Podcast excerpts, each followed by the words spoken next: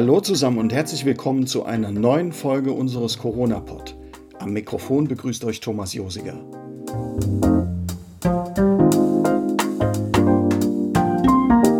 Was ist Pfingsten heute? Und wie feiern wir als Kirche dieses wichtige Fest in Zeiten von Corona? Darüber sprach ich mit dem Superintendenten des Kirchenkreises Simon Trabach, Hans-Joachim Hermes.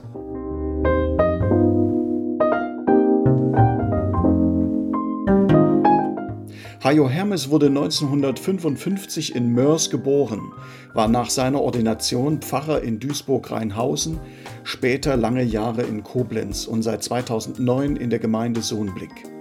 Seit 2018 ist er auch Superintendent.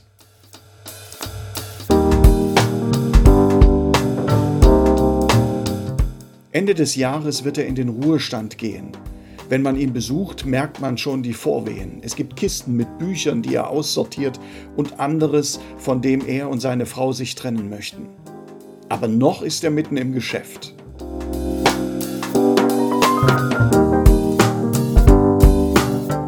In unserem Gespräch heute geht es um die Gaben des Heiligen Geistes und was das für die Gemeinde bedeutet. Aber auch, ob die Kirchenordnung denn mit dem Heiligen Geist vereinbar ist und über das Geheimnis, das der dreieinige Gott bedeutet. Kann er es uns erklären?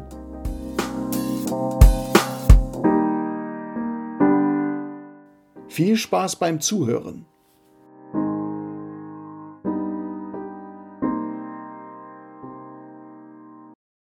Hans-Joachim Hermes, ganz herzlichen Dank, dass du zu Gast in unserem Podcast bist. Pfingsten steht vor der Tür. Pfingsten, das ist ein Fest, bei dem manche Christen überhaupt kein Problem haben. Es gibt Gemeinden, die nennen sich Pfingstgemeinde, die betonen das sehr stark. Dann gibt es aber auch Christen, vielleicht eher bei uns in der Landeskirche, die damit nicht so viel anfangen können. Was kannst du mit Pfingsten anfangen? Ich fange mal mit einer Geschichte an. Es war im Studium, ich war damals in einem frommen Bibelkreis. Wir saßen in einem Kreis mit acht oder zehn Leuten, ganz ruhig und bedacht, mit Gebet, wie sich das für so einen frommen Bibelkreis gehört. Der Raum war von Kerzen erleuchtet. Und der Kommilitone, der mir gegenüber saß, lehnte sich zurück und kam dabei einer Kerze, die hinter ihm stand, zu nah. Oh wei. und hatte plötzlich ein paar Haare in Flammen und sprang auf und auf einmal war in diesem Raum eine ungeheure Energie. Mir ist die Pfingstgeschichte eingefallen. Ja. Als der Schreck dieser Episode vorbei war und ich dann sagte, das ist fast wie Pfingsten, haben wir herzlich gelacht. Aber es wurde mit dieser Geschichte mir dann etwas deutlich, was Pfingsten für mich ist. Dass auf einmal eine ganz neue Energie in Menschen drin ist, die aufspringen und sich etwas wagen, etwas tun, was vorher so ihnen niemand zugetraut hätte. Also, die Jünger sitzen zusammen, die Türen zu, traurig, Angst vor dem, was draußen ist, vielleicht auch mit dem Gedanken, Mensch, was der Jesus alles konnte, das war so toll, ich kann das nicht. Und dann passiert etwas und die sprengen alle Mauern, gehen aus sich heraus, reden mit Herzen, Mund und Händen und was Wunder, a, sie können es und b, sie werden verstanden. Das ist für mich die Pfingstgeschichte. Und ich gucke dabei gerne auf Menschen heute. Ich kenne ganz viele Menschen, die sagen, ich habe meine stille Zeit, ich gehe in mein stilles Kämmerchen und bin da meinem Herrn Jesus ganz nah. Aber wenn es darum geht, dass ich sage, erzähl doch mal was, lies mal was, ach nee, das kann ich nicht, das können andere besser, ich habe nicht studiert, ich finde nicht die richtigen Worte. Ich will das alles ernst nehmen, mir ging das lange Jahre auch so. Aber die Pfingstgeschichte ist für mich so die Geschichte, wo Menschen auf einmal, weil sie gar nicht anders können, aus sich herausgehen, über ihren eigenen Schatten springen, Worte finden, die überhaupt nicht dogmatisch sind, die gar nicht in eine Tradition hineinpassen, nicht in eine Kirchenordnung, nicht in eine theologische Richtung, sondern, ja, wie sagt man, die explodieren. Das, was drin ist an Glauben, an Herzlichkeit, will raus. Und manchmal erlebe ich das bei Menschen nicht so explosionsartig, aber so, dass Menschen, denen ich das nicht zugetraut habe, auf einmal anfangen, etwas zu zeigen, was ihnen wichtig ist. Und andere Menschen sind ganz gespannt und erstaunt, was sie da zu hören, zu sehen kriegen und lassen sich dann anstecken, begeistern.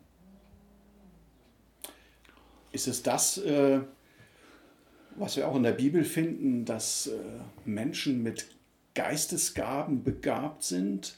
Wenn wir merken in der Gemeinde, äh, wir holen Menschen in Verantwortung, also wir haben ja jetzt vor einiger Zeit die neuen Presbyterien auch in Kraft gesetzt und ich beobachte das bei uns in den Gemeinden, da sind Leute neu dazugekommen und plötzlich entdeckt man äh, Gaben bei denen, da hätte man gar nicht damit gerechnet. Meinst du sowas? Manchmal auch Gaben, die die Leute selbst bei nicht sich entdeckt haben. Also es geht nicht darum, Geistesgabe ist, dass alle jetzt predigen können. Mhm. Äh, aber einem Menschen zutrauen und sagen, du kannst das und ihm Mut zu machen und zu sagen, weißt du was, ich bin ganz nah bei dir. Wenn was schief geht, ich fange dich auf, es brennt nichts an, erlebe ich genau das Gleiche mit Kindern, mhm. die auch regelmäßig sagen, ich kann das nicht und ich traue ihnen das zu. Und sie sind hinterher ganz stolz und erzählen, was sie können und zeigen das allen anderen und machen gerne weiter damit. Ja, ich glaube fest daran, dass jeder Mensch ganz viele Gaben hat. Manche schlummern, manche kenne ich noch nicht, an manche traue ich mich nicht ran. Aber wenn dann jemand sagt, du kannst das, mach das, vielleicht sagt Gott das ja mit dem Heiligen Geist. Ich bin bei dir, trau dich, mach das. Ich traue dir das zu und wir brauchen dich mit deinen Gaben. Mhm. Haben wir zu wenig Pfingsten in unserer Kirche? Also wenn ich daran denke, ähm, dass ich vorhin sagte, aus sich herausgehen, dann glaube ich, dass wir in der Kirche manchmal viel stärker die beharrenden Kräfte haben. Also das, was ich gewohnt bin, ist vertrautes Feld, das gibt mir Sicherheit, Warum muss ich das verlassen? Ähm, ich könnte jetzt als Superintendent auch sagen, wir haben auch eine Kirchenordnung und eine Verwaltungsordnung, die gibt auch Sicherheit. Und ich kenne genug Leute, die sofort sagen, das darf man nicht, das ist da nicht erlaubt. Wir haben im Augenblick in unserer rheinischen Kirche die Möglichkeit, dass wir für eine befristete Zeit begründet auch mal die eine oder andere Ordnung aussetzen können und etwas ausprobieren, um mal zu schauen, was passiert dann eigentlich, wenn ich das nicht so mache, wie das seit 50 Jahren bei uns besetzt ist. Also zu wenig Pfingsten. Ich glaube, dass der Geist Gottes bei vielen Menschen wirklich drin ist und in vielen Gemeinden lebendig ist. Aber ich glaube andererseits auch, dass vieles das, was Sicherheit gibt, was uns vertraut, ist auch verhindert, dass wir uns aus, aus uns rausgehen und nochmal ganz neu auf Menschen zugehen. Ähm, und Leute, zu denen wir keinen Kontakt bisher im klassischen Sinne hatten, vielleicht dann aufmerksam werden und die sagen, ey, guck mal, der spricht ja meine Sprache, wie kann das denn bloß sein? Mhm. Und äh, es gibt ja Gemeinden oder Gemeindeverbände, die nennen sich bewusst Pfingstgemeinde und betonen den Heiligen Geist wesentlich stärker, als wir das jetzt machen. Machen die das, weil wir das zu wenig betonen oder betonen die da einfach andere Aspekte? Wie siehst du das so? Also ich glaube, Sie betonen einen Aspekt, der bei uns in dieser Form nicht ganz präsent ist. Und ich will das auch nicht vergleichen und nicht werten. Mhm. Ich habe meine Fragen, das habe ich ja gerade gesagt, dass bei uns manches zu eng ist. Mhm. Äh, und ich glaube, dass auch Pfingstgemeinden hinter all dem Lebendigen, dass sie spielen mit ihren Geistbegabungen, in einer anderen Form eine gewisse Form von Enge haben. Also, wer nicht Geistesgaben hat und in Zungen reden kann oder sowas, der glaubt nicht richtig. Das ist da eine Engführung. Ich wünschte uns manchmal mehr Menschen, die so freudig da stehen, von ihrem Glauben erzählen. Ob ich das jetzt Zeugnis nenne oder einfach, ich gebe meinen Kindern und Enkelkindern lebendig weiter, was mir wichtig geworden ist, das ist mir egal. Das wünschte ich mir manchmal. Äh, warum sollen wir uns nicht ergänzen? Die Sache mit dem Heiligen Geist ist ja trotzdem immer noch mal eine äh, spannende Geschichte. Wir haben einen Gott und uns begegnet er im Vater, uns begegnet er in Jesus und uns begegnet er im Heiligen Geist. Kann man das richtig erklären? Mann weiß ich nicht, ich nicht.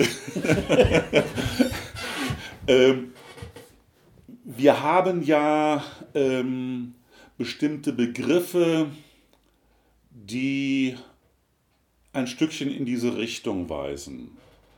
Das heißt, in der Umgangssprache sagen wir manchmal, wes Geistes Kind bist du? Und wenn ich dann sage, bestimmte Dinge gehören für mich zu den Eigenschaften, zu den Wesenseigenschaften Gottes, und ich bin froh, dass er die hat, und manche dieser Gaben und Wesenseigenschaften Gottes schenkt er Menschen. Dann sage ich, des Geistes Kind bist du? Ja, des Geistes Gottes Kind bin ich.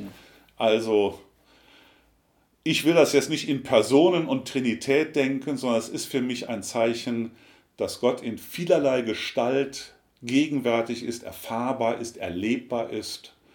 Und Geist ist ein Stückchen, dass das, was ich im Glauben von Gott erfahre, was mir Kraft gibt, oder von Jesus, was ich von ihm kenne, weiß, dass ein Stückchen von dem auch geschenkt wird Menschen, dass die diese Gaben und Fähigkeiten auch haben. Hm.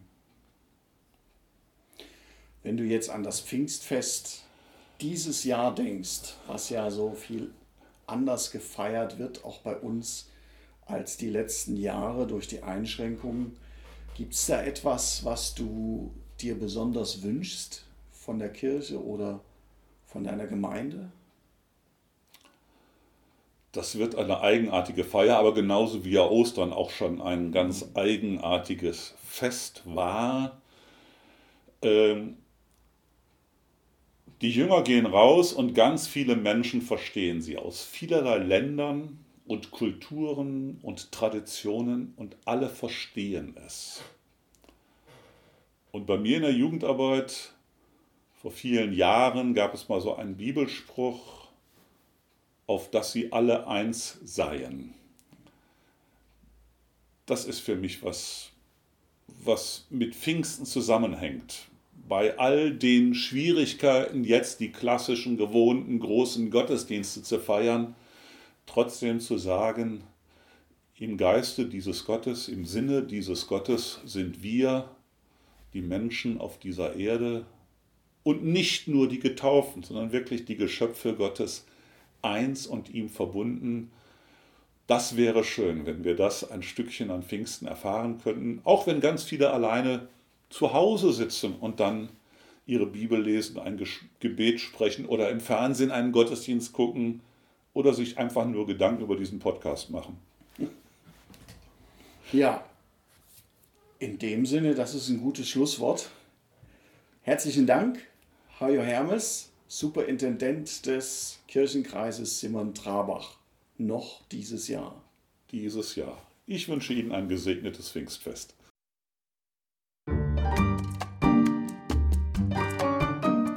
Wer mehr über den Kirchenkreis Simmern-Trabach erfahren will, kann das gut auf der Webseite tun. Der Link ist in der Beschreibung.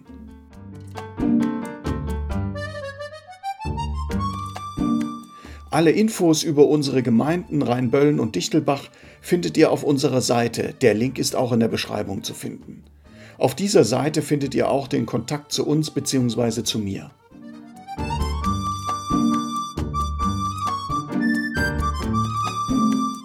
Euch hat es gefallen? Dann teilt diesen Podcast. Zu finden ist er bei Spotify, Deezer, iTunes und SoundCloud.